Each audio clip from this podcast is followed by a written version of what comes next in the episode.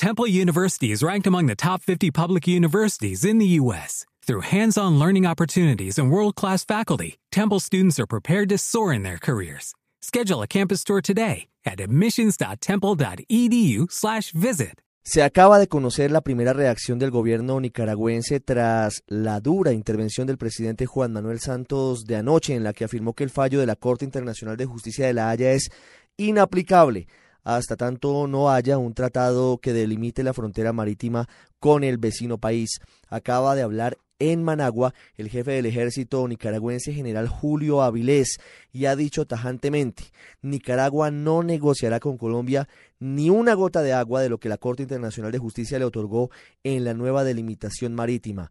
Lo que ha señalado el general Avilés es lo siguiente, abro comillas, el fallo tiene validez y es invariable. No hay una forma de volver a un estado diferente a lo que dispuso la Corte.